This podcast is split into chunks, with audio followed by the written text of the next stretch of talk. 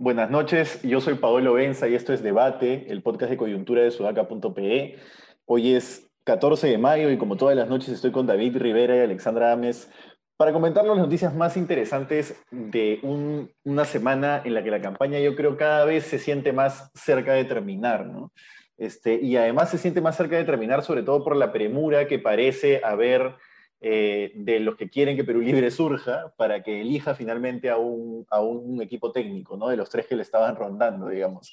Creo que eso es correcto. Creo que es, cuanto pasan las horas, las horas, ya ni siquiera los días, cuanto más pasan las horas, Castillo, digamos, es, queda cada vez más golpeado y podría terminar golpeado y sin, y sin, este, y sin expectativas, ¿no? Este, bueno, lo, lo, a comentar rápido sobre Castillo y sobre Cerrón. Eh, eh, que ha pasado en estos días es lo de los tres planes de gobierno. Ah, desde ayer hasta hoy he visto a Miguel del Castillo por lo menos en tres programas haciendo una ronda de prensa increíble, este, con todas las cámaras encima y bueno, eh, diciendo cosas eh, que ahora ha salido Bermejo a decir que no son así, ¿no? Que rechazan a que el hijo del tío George esté este, formando parte del equipo técnico, organizando el equipo técnico, etcétera, etcétera. ¿no? Ahora le voy a preguntar cómo lo ven ustedes eso. Pero nada más cortito, lo siguiente a hablar sobre el tema Castillo es lo de el Antauro Mala y el endocacerismo, ¿no? Que, digamos, el comercio ya confirmó la veracidad de los audios, los audios que vinculan a Antauro Mala con, al endocacerismo, en realidad, con Pedro Castillo, y ha hablado incluso con, con personas que han dicho, con personas, con fuentes oficiales, digamos, en On The Record, que les han dicho que efectivamente hay un acercamiento. ¿Cómo lo ven? ¿Vale? Bueno, em, está todo bien, bien caótico, ¿no? No, sé, no hay mucha claridad de, qué está pasando, eh, hay contradicciones también, entonces yo la verdad no, no, no tengo muy claro realmente quiénes son las, cuáles son las alianzas que se están generando o que, se están gestando alrededor de Pedro Castillo, ¿no? Eh, se ha hablado de esta posibilidad del indulto, ¿no? Antauro Humala, pero entiendo que gente de Perú Libre lo ha desmentido. Eh, luego también se ha desmentido lo de Miguel del Castillo, ¿no? Entonces, es, la verdad que yo no entiendo mucho. Sí, lo que, o sea, mm, a ver, Miguel del Castillo intentó ayer decir que en realidad... David, te paraste en una idea. ¿Cuál era esa idea? Esa idea se sonaba interesante. Que querías este... No, no, no. Lo que pasa es que creo que, que, que sí el panorama se va aclarando en el sentido de que ayer Miguel del Castillo, eh, eh, como parte de su relato, intentó decir como que el, el, equipo de Juntos por el Perú, Nuevo Perú, junto con los que él había convocado, habían estado, estado trabajando conjuntamente, ¿no? Luego, eh, pero cuando le preguntaron por, preguntaron por Sarrón, dijo que no, que como que Sarrón ese era un, él, no, él no había tenido contacto con él. Entonces, de ahí se puede entender que Bermejo haya salido, el congresista electo haya, salido a rechazar la coordinación de, de, Miguel del Castillo. Pero luego, Pedro Frank y Anaí Durán de Nuevo Perú salieron a decir que no habían contactado nunca con Miguel del Castillo. Este, entonces, no sé si Miguel del Castillo ha estado eh, tratando de evitar que lo abran o si simplemente ha aprovechado su minuto de fama para posicionarse como a él y a su empresa en, estrategias de comunicación. Digamos, su papá es muy capo en esas cosas, así que podría haber sido asesorado en ese sentido. Ahora, su papá ha salido a decir, ojo, David, que, que, rechaza que él esté apoyando a Pedro Castillo. Sí, sí, sí. Que rechaza que quién, Jorge del Castillo. Jorgito del Castillo salió a decir que eso. Y, y, no, y además que el APRA no está metido. Miguel del Castillo me ha dicho que el APRA no está metido, que han convocado unas cuantas personas, ¿no? Claro. Pero lo que voy es que creo que lo que e, estos días, este fin de semana va a ser interesante porque Pedro Castillo va a tener que tomar una decisión pronto. Ya no le queda. Creo que Pedro Castillo ha está clarísimo que no pensaba llegar a segunda vuelta, no tenía ningún plan en la mano y lo que he hecho es como tratar de arrimarse o agarrar lo que tenía enfrente, ¿no? Y en ese conjunto de cosas apareció Miguel del Castillo. Si uno estuviese calato, claro, agarras la primera ropa que te tiran encima, ¿no? eh, es la frase que se te cortó al principio. claro, estaba calato y está agarrando lo primero. El problema es que ahora va a tener que decir decidir qué, qué, qué vestimenta va, va a terminar usando y solo termino con esta idea. Aparentemente todo es tan caótico que eso de presentar mañana el plan 200 se iba a postergar para el lunes o martes, porque en realidad no estaba acabado. Pero considerando que Keiko Fujimori se va a aparecer mañana a las 3 de la tarde en el canal Santa Mónica, incluso ya puso su agenda, dicen que Gonzalo Iwasaki va a estar de moderador, tal vez a Castillo no le quede otra que mañana aparecer con lo que, con lo que tenga, ¿no? A la mala. Simplemente requiere una imagen que, que, eh, que se ponga encima de la otra imagen del debate en el cual no va a estar. Salvo que se aparezca, y ahí sí lo máximo. ¿Se imaginan que se aparezca? Porque está en Lima. Y eso ya sería como esto de cuando la WWF entran así los, los, este, los peleadores desde, desde, desde arriba. Bueno, son cosas generacionales. Ya, lo que, lo que te iba a decir, David, es, este, es importante notar además que Keiko lo está explotando muy bien. Creo que nosotros no le hacemos mucho favor a Keiko en este podcast a veces, pero en realidad está sabiendo explotar muy bien el error de Castillo. Es decir, hay un, bueno, ya, no se puede establecer que ese video haya sido coordinado por la campaña fujimorista, pero Monique Pardo ha salido, ha salido con un video de por lo menos un minuto y medio, creo, diciéndole no te corras, Pedro, no te corras, ¿no? Entonces... Oye, en un minuto y medio, Monique Pardo está logrando o ha logrado todo lo que los economistas de la derecha no han podido hacer en estas semanas, ¿ah? correcto, correcto. Ahora, ¿a ustedes les queda claro que ese video, bueno, no, está clarísimo que Keiko Fujimori está haciendo las cosas bien, sí lo, sí lo hemos dicho aquí en nuestras conversaciones, pero ¿ustedes creen que el video de Monique Pardo la termina favoreciendo a Keiko? por, supuesto, por supuesto. por supuesto, claro. Yo creo que... Mira lo que le pasó a Julio Guzmán. Sí, claro. No, eh, nosotros, nosotros no detestamos más que a, nadie que a un correlón, que a un... De acuerdo. ¿Y qué pasa si mañana se aparece Pedro Castillo con su plan 200 al debate?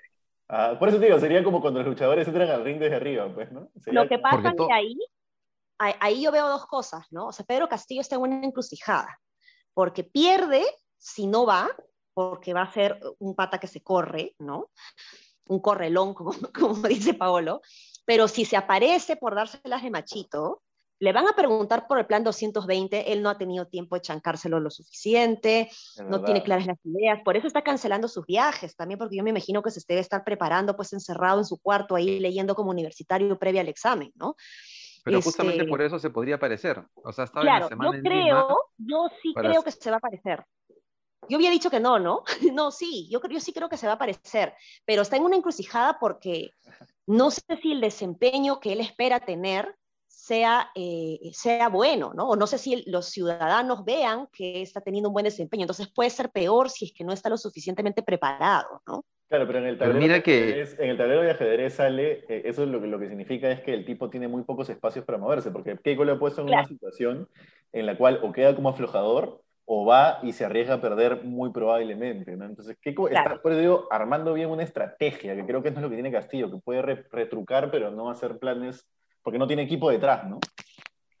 Pero miren, a ver, el escenario de mayor pérdida para él es no aparecerse, ¿no es cierto? Correcto. Entonces, en cualquier caso, si se aparece y no hace un tan buen desempeño, perdería menos. Pensando eso para comenzar. Sí, de, acuerdo, de acuerdo. Eso para comenzar. Ahora, él se ha quedado en Lima porque se ha, o ha cancelado su recorrido por el sur del país porque se ha dado cuenta que tiene que resolver ese tema, si no se le va la elección de las manos. Entonces, en estos días debe haber estado chancando. Y en un formato que te dan cinco minutos y dos de réplica, en realidad incluso si te vas con unas medidas bien armadas, no vas a salir tan mal del debate, ¿no? no o sea, no, no, no son estos debates en los cuales hay en otros países en los cuales efectivamente hay un debate en que un candidato puede desnudar al otro candidato. Claro. este formato es como más... Que, que, uno, quisiera, pues, ¿no? Que en este país los debates fueran siéntense en una mesa y discutan uno con el otro y si ustedes los tiempos y déjense hablar como ocurre en otros países, ¿no? Pero acá tienes que tener un moderador con la hora ahí diciéndote, Claro, creo que es, es más fácil salir airoso de eso, sí, correcto. Lo único claro es que vamos a estar pegados todos a la tele mañana a las 3 de la tarde, ¿no?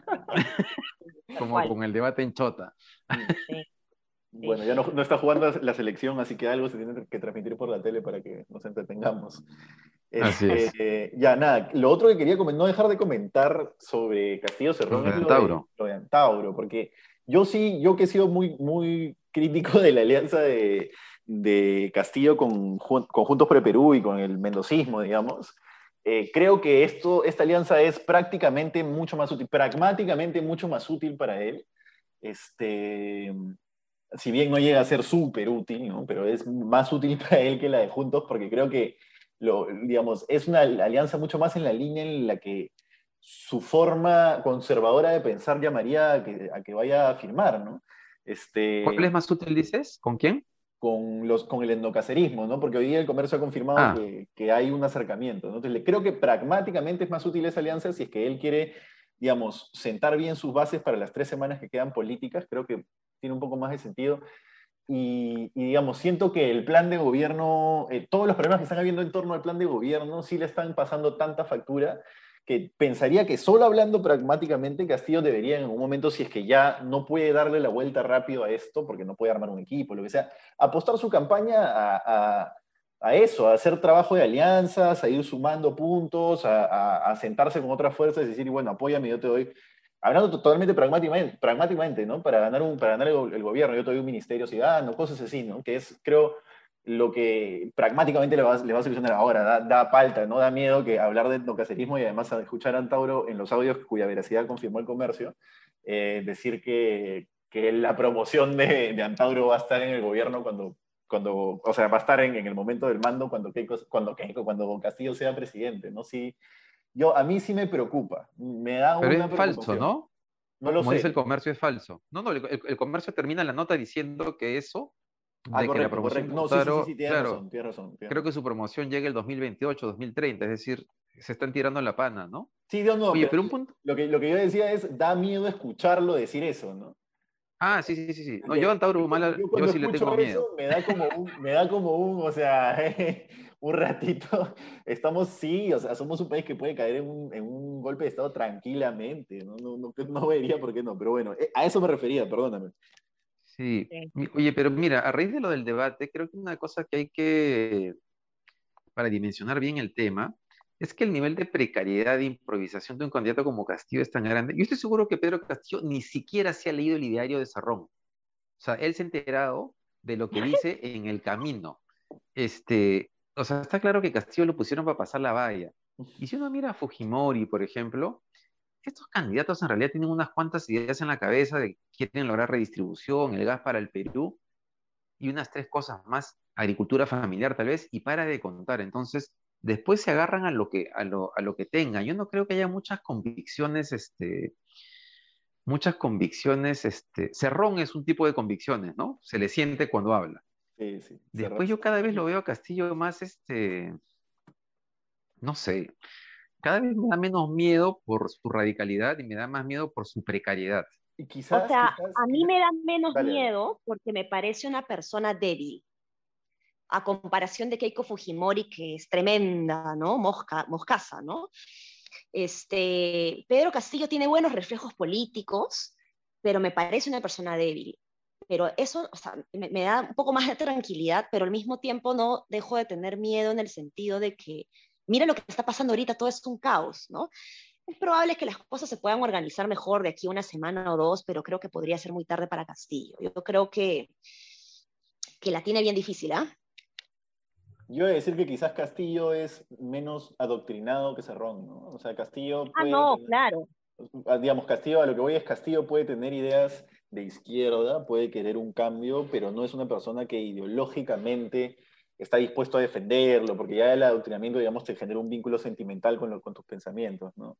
Creo que, uh sí, Sí, de acuerdo. Y eso que dice Ale también es importante porque yo también lo veo más bien un tipo frágil al cual fácilmente se lo podrían cargar, ¿no?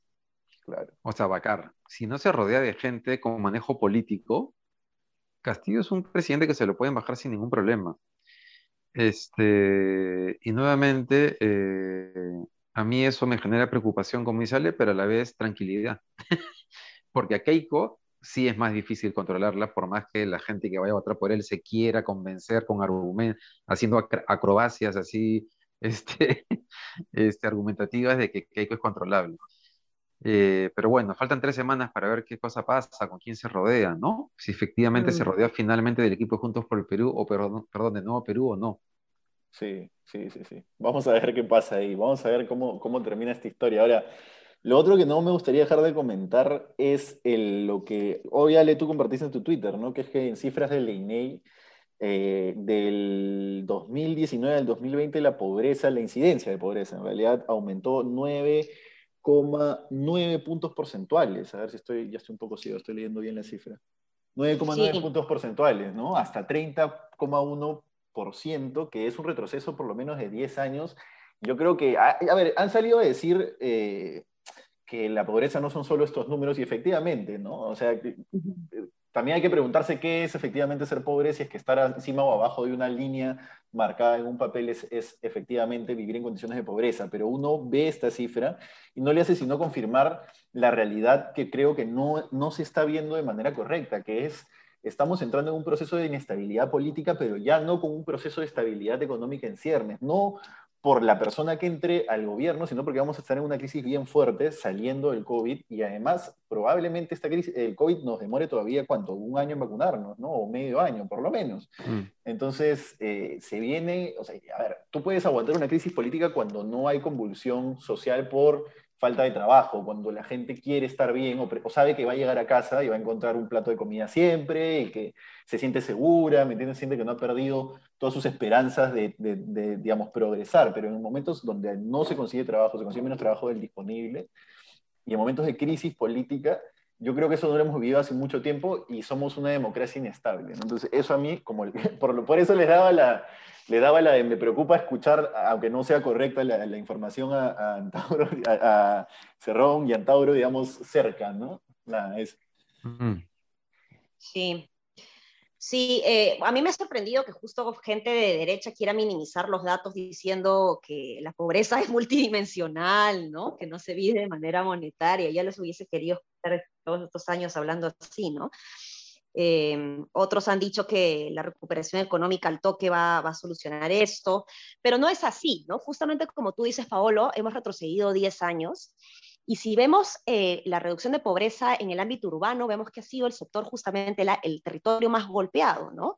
El que normalmente estaba mejor, el que normalmente se ha beneficiado eh, mucho más del crecimiento económico, ha sido el más golpeado. Em, hemos retrocedido entre 12 y 13 años en el sector urbano.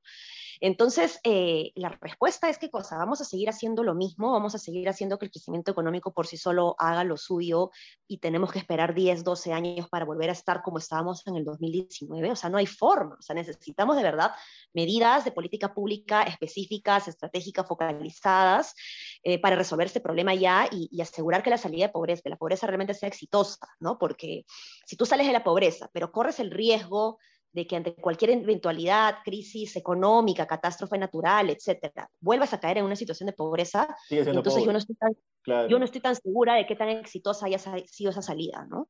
Claro, claro, claro. Oye, un par de comentarios sobre eso, ¿no? Uno es que el gobierno de Vizcarra debió haber sido mucho, mucho más agresivo en su política de bonos en medio de la pandemia. Y la verdad es que se criticó, muy pocas personas, algunas personas lo criticaron, pero a mí me sorprendió que no hubiese una mayor presión sobre el gobierno de Vizcarra para que dieran estos bonos de manera más, más amplia y extensiva. Y lo otro es que eh, hay, una, hay una discusión que Juan Carlos Tafur dice hoy día en su columna de opinión, pues no, que a la derecha le queden cinco años, ¿no? Yo estoy de acuerdo con él, cada vez queda menos tiempo, si es que llegamos a los cinco años. Eh, pero yo creo que hay una cosa que no se quiere, o sea, que no se termina de enfocar, que es el tema de que todo es un problema de gestión. Es decir, el modelo nos compró, nos vendió el cuento que esa clase media vulnerable era clase media. Y mucha gente advirtió, incluso el BIT advirtió, que eran más vulnerables que clase media. Les, les, podríamos haber puesto clase pobre ascendente, pero no, decidimos ponerle clase media vulnerable para creernos que estaban más cerca de la clase media. Y eso tiene mm. un montón de implicancias en términos de, en términos de política pública. Entonces tenemos que, o sea, tenemos que eh, eh, ser realistas con cuál es el problema de fondo, porque si no, no vamos a poder resolverlo. Es, es dramático lo que ha pasado. 10 puntos más de mm. pobreza es impresionante. Sí. Sí, sí, y, impresionante. Yo le, yo le, añadiría probablemente inmanejable en un, en un contexto de mayor crisis política futura, ¿no? Pero bueno, Sí, sí, es, es bastante preocupante y, y, da para pensar además eh, qué es en realidad este, ser clase media vulnerable y qué es en realidad ser pobre. ¿no? Creo que ahí las líneas son demasiado, demasiado difusas. Este, demasiado. Porque hay mucha gente que tiene dependientes, o sea, eso de por simplemente cuántos, cuánto de ingreso tienes, no, digamos, no, o, incluso tú y tu familia, ¿no? Pero tienen más dependientes, el tío, el abuelo, etcétera, ¿no? Entonces, nada, eso. Eh, y lo último comentar, David, que me parece igual interesante, pero y todavía tenemos unos dos o tres minutitos, es lo que comentabas tú ahora eh, en el grupo que tenemos, ¿no? Que es que el Pleno ha aprobado el proyecto de ley que permite el control de precios en educación básica y, y superior privada. Este, que es algo que fue un problema durante los primeros meses, bueno, un problema mediático, luego siguió siendo un problema, ¿no? Pero fue mediático en los primeros meses de la pandemia, que es que efectivamente la gente no, digamos, no estaba contenta de pagar lo mismo por clases virtuales que por clases presenciales, ¿no? Por más que el esfuerzo de muchos de los profesionales que participan en ese proceso sea el mismo o incluso mayor, pero había este, este, este discurso y además mucha gente que no podía pagar porque efectivamente se había quedado sin chamba. Este, ahora, eh, digamos, los precios se van a poder controlar en situaciones de crisis, ¿no? Como la que estamos, no, es un control de precios general. Este, mm, control de precios no es una palabra que normalmente deba ser, eh, digamos, aplaudida, pero, digamos, escucharía primero sus opiniones para poder dimensionarlo. Yo creería que en una situación de crisis ese tipo de cosas sí deberían poder darse. A mí me parece peligroso. No sé qué piense David, bueno, yo dejo que sí. Pero no, dale, dale. Lo que, pasa es que no es tan sencillo. Mira, yo soy madre de familia, tengo a dos hijos que están en un colegio que no es nada barato, tampoco es de los más caros, pero, pero no es nada barato y evidentemente pues al inicio sentimos que, que, no nos estaban dando la, la, educación que, que, queríamos, digamos, pero luego hemos, hemos, visto el esfuerzo de los profesores y la verdad se siente que trabajan mucho más em, y de controlar pues los precios, de reducir los, los gastos, eh, eh, de, de, perdón, de controlar el precio, digamos, yo no sé pues si ellos van a tener que verse forzados a contratar a otros profesores que no están tan calificados, entonces, mm, sí me, hace ruido eso, ¿no? Porque eh, el, colegio, hasta donde yo sé de mis hijos, ha tenido que invertir un montón en comprar los softwares y los sistemas para poder tener lo que estamos teniendo ahora, ¿no? Eh, yo soy profesora universitaria y en, la universidad también se han hecho grandes esfuerzos. Se, se, ha reducido gastos de limpieza, por ejemplo, pero se está gastando más en, en, la digitalización de los libros, en un sistema virtual de biblioteca mucho más accesible, en tener más datos de Internet, ¿no? Entonces, este, no es que se ahorre necesariamente. Sí, pero ojo, Ale, que la ley, por eso es importante, es que no es que están poniendo ni le están diciendo cuánto debe reducirse, ¿no? Lo que están planteando es que no haya intereses moratorios ni penalidades, ojo, en, contextos excepcionales, ¿no? Claro. Y que la pensión, digamos, se reduzca en función a los servicios educativos efectivamente prestados. Entonces, en verdad se presta para un montón de, variables, porque los costos en que incurren, como tú dices, son, hay, hay nuevos costos, pero hay muchos costos que han dejado de estar presentes en los colegios mantenimiento de los locales educativos, por ejemplo. ¿no? Claro, pero como De la infraestructura física. Y, y, una, y, una, cosita que yo creo que sí es importante, ¿no? Porque, y es el tema de, de, de, reservar eh, la matrícula en el caso los padres no puedan pagar. Es decir, uno de los problemas que han tenido los padres durante la pandemia es que si no podían pagar, eh, perdían la, la vacante de su hijo. Este, y yo creo que si en una crisis todos deben, o sea, todos debemos cargar algún tipo de, de costo. Entonces, claro, la discusión puede estar en si esta ley permite o no distribuir bien esa carga de los costos o no. Pero lo que no puede pasar es que el costo siempre termine cargándolo solamente la parte más débil de la, de la cadena, digamos. Tendería a pensar como tú, David, pero también, o sea, la, universidad, las universidades y, las, los colegios se han absorbido un golpe fuerte económico por el COVID, aún sin bajar pensiones, ¿no? Mucha gente ha tenido que dejar, digamos, los estudios, los ingresos sí se han reducido. Igual, sí creo que iría más por el argumento que tú das, o sea, eh, habría que dimensionar si es que esto equipara igual el peso de que están, que están, que están este, soportando clientes de universidades y colegios y colegios de universidades. ¿no? Creo que esos números tendrían que estar en el centro del análisis para poder determinar, ok, en este caso ya, el caso excepcional, sí podríamos tener como el control de precios como una alternativa. Sí, sí, y además una, una cosa, ojo que Indecopy, o sea, están estableciendo que Indecopy es la entidad encargada de, de cómo se llama, de velar porque efectivamente eh, no haya pues una, una desproporción, ¿no? En, eh, en, la, o sea, en, en, los costos que se deben asumir. Siempre el control, de, lo ideal en una economía de mercado es que no haya control de precios. Eso estamos de acuerdo o sea, todos. Y esto, yo sería en contra de esta ley si es que se, se, se estableciera para, para no estados de emergencia, ¿no? Pero creo que en este estado de emergencia sí quedó claro que eh, muchas veces el consumidor termina pagando el costo del, de, de, una crisis y es un costo que se debe distribuir entre, entre, entre, consumidores y empresas. Eso es lo que debería pasar. No sabemos si esta ley va a lograrlo, pero hacia eso apunta. Claro, entre consumidores y empresas, entre jefes y empleados, ¿no? Es más o menos sí. la idea. Nada. O sea, la idea no es que le bajen el sueldo a Paolo Vence y que Tafur siga con el mismo sueldo, pues no forma. es una broma, es una broma. Eso ha sido todo por hoy. Entonces, muchachos, yo creo que la apuesta está cada vez más cerca. Hay que ir definiendo los términos. Ahora nos hemos volado en el tiempo, pero el lunes creo que ya deberíamos irlos poniendo. No, no se corran como Pedro Castillo de esa apuesta, por favor. La apuesta por elección, pucha, cada vez va a ser más difícil apostar, ¿eh? pero bueno, se viene por, e, Pero por eso es interesante. Bueno, nada, ya, ya, ya quedaremos el próximo podcast. Nada, eh, nos vemos el lunes. Compartan, comenten. Hasta, buen fin de semana. Buen fin de semana. Adiós, chau.